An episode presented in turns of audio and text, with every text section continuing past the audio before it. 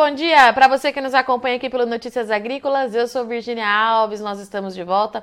Nosso destaque agora é previsão do tempo. Vamos atualizar como é que estão as condições do El Ninho, se tem um laninha de fato aí previsto para o segundo semestre e principalmente o que acontece de agora em diante. Para conversar com a gente, já está conectada aqui comigo Bárbara Centelha. Seja muito bem-vinda. Bom dia.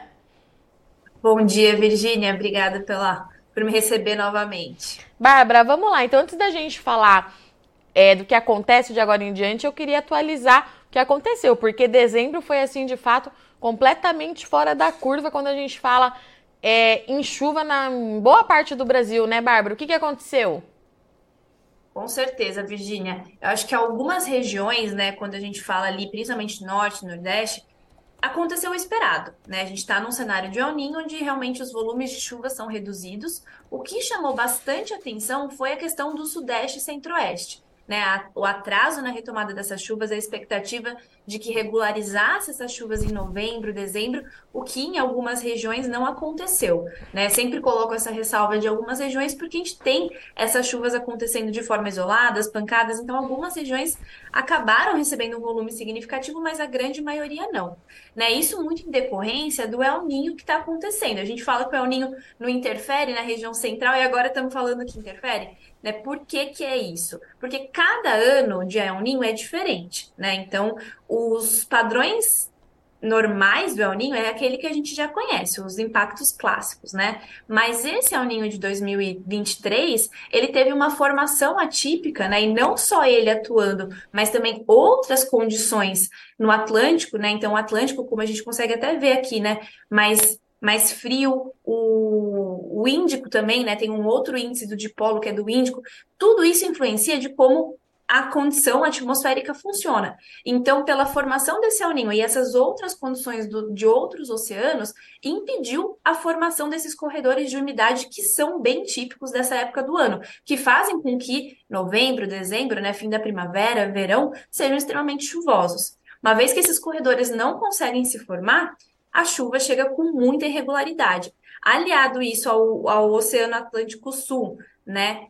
Frio, ele impede que, mesmo que com a formação de frentes frias, a gente não conseguia fazer essa frente fria avançar, né? Então, ela ficava muito concentrada no sul. Então, a gente teve muita chuva no sul e essa chuva não avançou ali mais né, Mato Grosso do Sul, São Paulo, é, região mais central do país. Então, a gente, e quando avançava, não encontrava o corredor de umidade para fazer com que a chuva se distribua abundantemente. Então, esse foi o que causou, né? Isso foi o que causou esse dezembro extremamente atípico, onde gera preocupação, né? Não só para a safra de grãos, mas também cana, café e outras culturas aí que dependiam, né, dessa disponibilidade hídrica nessa época do ano. É, e Bárbara, é, a gente tem atualização em relação é, até quando que a gente fica sob efeito de um El Ninho? É, e da outra vez, Sim. a última vez que você conversou aqui comigo, tinha uma, é, uma possibilidade de um Laninha já voltando, né? Agora em 2024. Sim. Isso se mantém?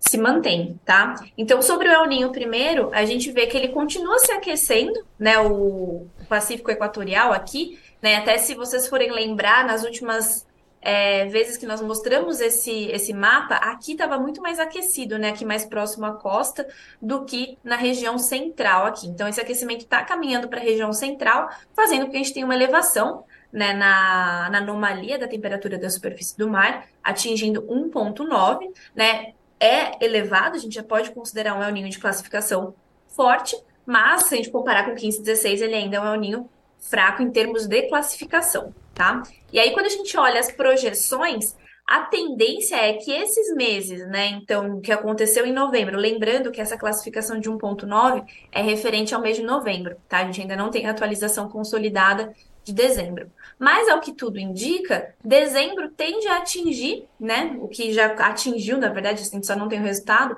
dezembro atingiu e janeiro tende a atingir também o máximo, o pico desse El Ninho né? A gente não vê nenhum prognóstico, então aqui nós estamos comparando três modelos, né? Então, o modelo europeu, o modelo americano e o modelo australiano aqui embaixo, nenhum deles mostra a tendência desse aninho continuar ganhando força, né?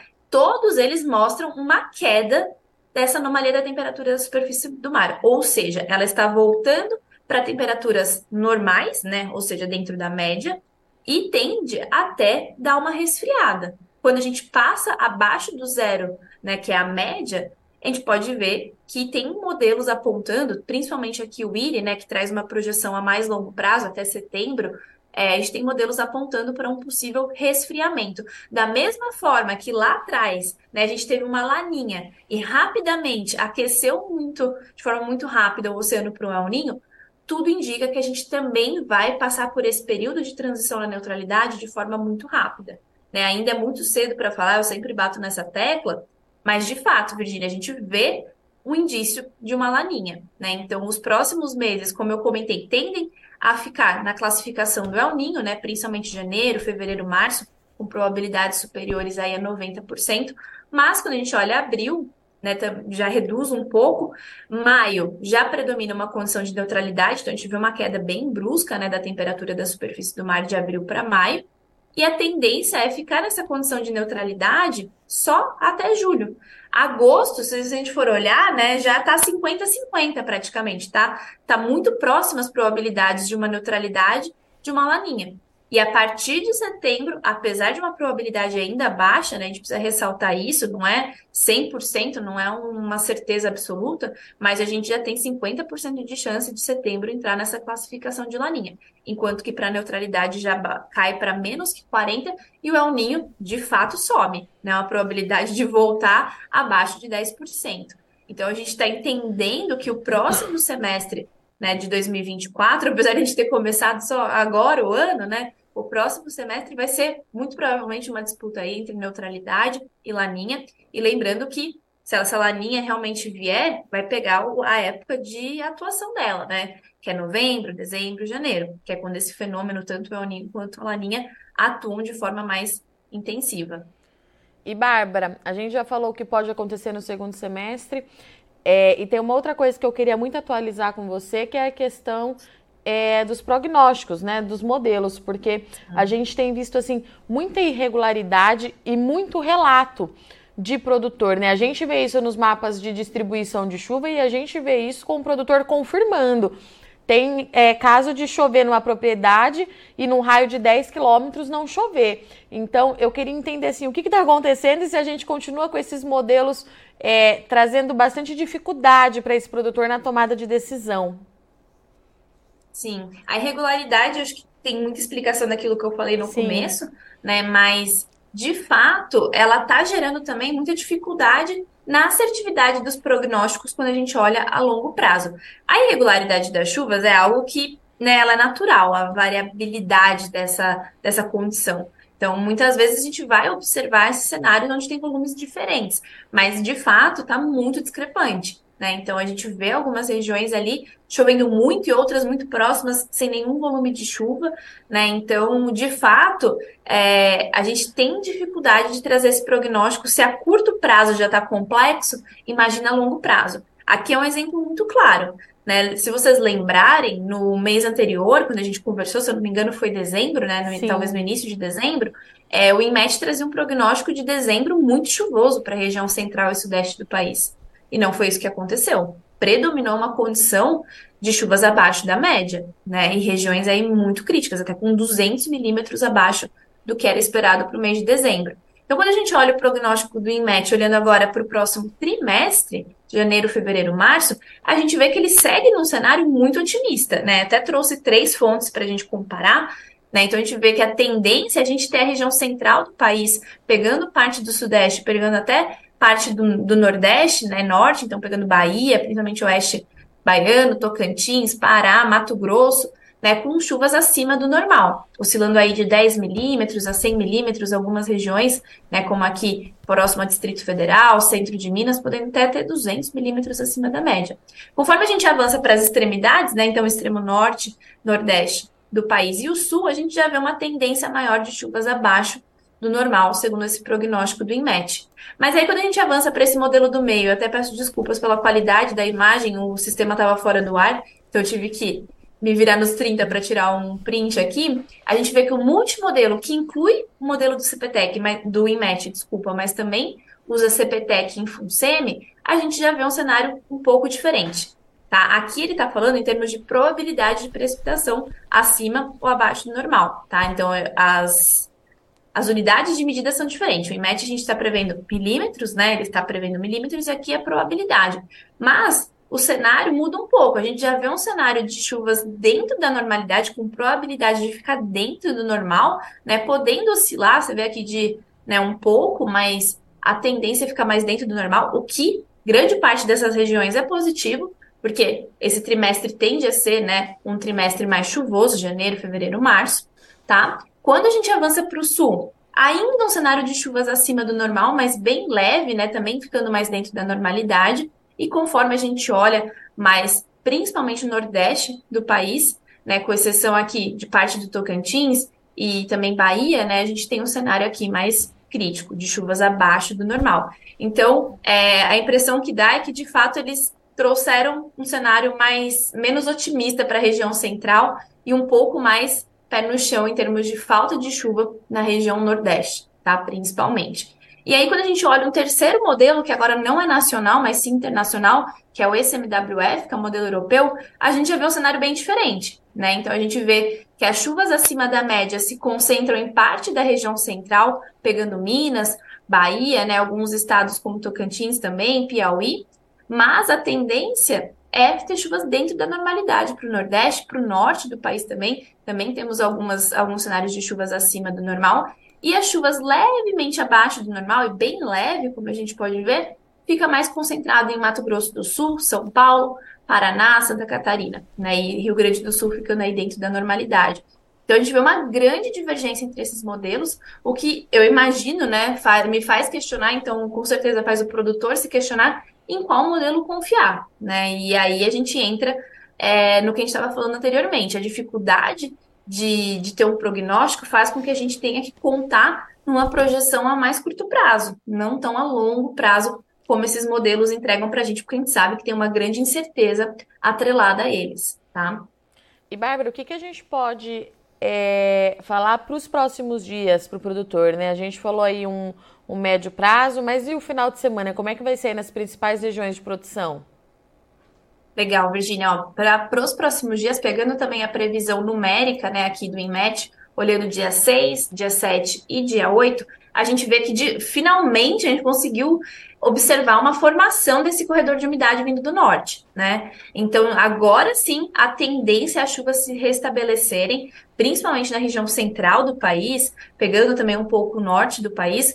Nordeste e sul fica um pouco desfavorecido, o sul acaba é, recebendo um pouco de chuva em decorrência de uma frente formada aqui no Atlântico, né, no Atlântico Sul, mas a tendência é de fato que a gente tenha volumes mais estáveis e mais intensos, né? Então, que a qualidade dessa chuva melhore, pelo menos nos próximos dias na região central e norte do país. Né? Eu vi alguns alertas de algumas empresas de previsão do tempo trazendo até cenários de chuva muito intensa, que podem causar problemas também.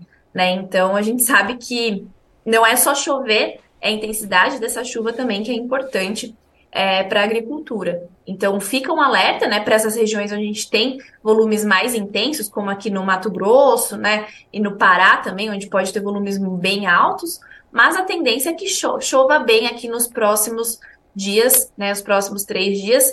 Volto a olhar aqui para o Sudeste, que só é favorecido por essas chuvas mais intensas. O Rio de Janeiro e o Espírito Santo, né, quando a gente olha São Paulo, São Paulo tem alguma chuva, principalmente no noroeste do estado, mas volumes bem baixos. Então, esse cenário ainda de chuvas irregulares, espaçadas e volumes baixos tende a permanecer, pelo menos nesses próximos dias, aqui no estado de São Paulo, um pouco de sul de Minas também, né? Mato Grosso do Sul, Paraná, todos ficam nesse, nesse cenário. Então, você vê que essa frente aqui do Rio Grande do Sul, na verdade, está se dissipando. Então, quando a gente olha o sul, também o sul não tem chuva prevista, né? Pelo menos a partir aqui do dia 7, não tem o prognóstico mais para frente, essa, essa previsão, mas a gente vê um cenário aí de pouquíssimos volumes, aí, ou até nada de volume previsto para o sul do país. Então, quem vai ser favorecido nesses próximos dias são os estados da região central e norte do país. Em relação às temperaturas, Bárbara, como é que fica? Ó, temperatura, os prognósticos, bem diferentemente da chuva, eles são bem, bem ah. tem um consenso muito bom, né? Então, a tendência é a gente continuar com essas temperaturas acima da média, tá? Principalmente quando a gente olha os modelos aqui. Aqui eu trouxe outros modelos porque eu não consegui pegar o do CPTEC. Então, peguei em MET, né? Aqui é do IRI e aqui é o do SMWF. Então, a gente vê, principalmente olhando o IRI, né, que é o modelo americano, e MET, essa anomalia positiva da temperatura, ou seja, temperaturas médias do ar acima da, do histórico, ficam mais para a região central e norte do país, né? Então, as anomalias mais intensas. A gente enxerga isso. Mas, no geral, tende a ter temperaturas acima do normal, com exceção do extremo sul do Rio Grande do Sul, né, que esses dois modelos apontam aí para temperaturas dentro da média, mas a gente ainda está em um El né, esse El faz com que as temperaturas fiquem mais elevadas e que a gente continue observando esses cenários, né, cenários de temperaturas acima do normal, pelo menos aqui no, mostrando para o trimestre de janeiro, fevereiro, março. Tá? Então, a tendência, né, e olhando não só isso aqui, mas também outras fontes, a tendência é a gente ter um 2024 quente também, né, com temperaturas médias maiores Perfeito. do que o, que o histórico, né? É, Bárbara, a gente tem alguns, alguns produtores acompanhando aqui é, o nosso ao vivo e tem muita gente perguntando dos próximos dias na Bahia, né? Você já mencionou, o pessoal está sentindo, é, de fato, a gente já tem perdas ali bastante significativas é, para soja. É, tem o Burgel perguntando, o Luciano Alves é, e o Léo Moro perguntando, Léo Moura, perdão, é, falando da irregularidade, se a gente pode ter alguma mudança nos padrões por lá. A gente consegue ajudá-los de alguma forma?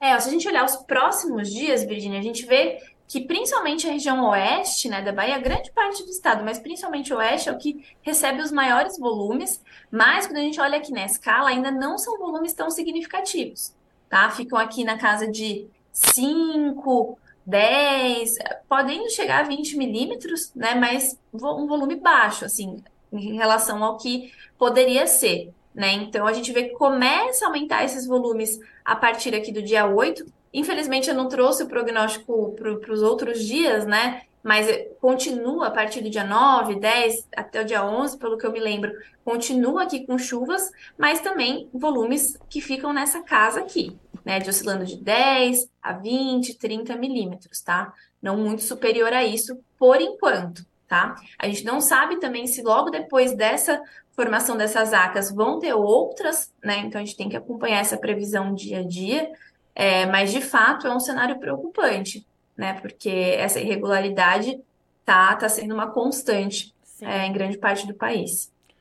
Muito bom. Bárbara, obrigada, viu, mais uma vez pela sua participação, disponibilidade. Um feliz ano novo para você, para todo o time aí é, da Agrimet. A gente continua mais um ano aí juntos para ajudar o produtor na tomada de decisão. Te espero aqui no mês que vem, minha amiga. Muito obrigada. É isso aí, Virginia. Obrigada a você. Um bom ano para todos aí da equipe do Notícias Agrícolas e contem comigo. Portanto, Bárbara Centelhas atualizando aqui as condições do tempo e do clima para a gente no Notícias Agrícolas. Trouxe que o El Ninho continua, irregularidade vai continuar. Os modelos estão divergindo bastante quando a gente fala em relação à chuva, mas tem um ponto de atenção, que todos eles mantêm a previsão de um novo laninha a partir de setembro. Vamos monitorar muito de perto para ver os impactos que isso pode trazer para a produção agrícola, principalmente nessas áreas que estão sendo já muito afetadas pelo El Ninho, sobretudo ali na Bahia, que a gente tem visto bastante o produtor ali reclamando e com razão da ausência de chuva, porque de fato essa água não está chegando e a irregularidade nas demais regiões do Brasil que continua bastante acentuada. Eu sou Virginia Alves, agradeço muito a sua audiência e companhia. Não sai daí que já, tem Mercado do Boi aqui na tela para você.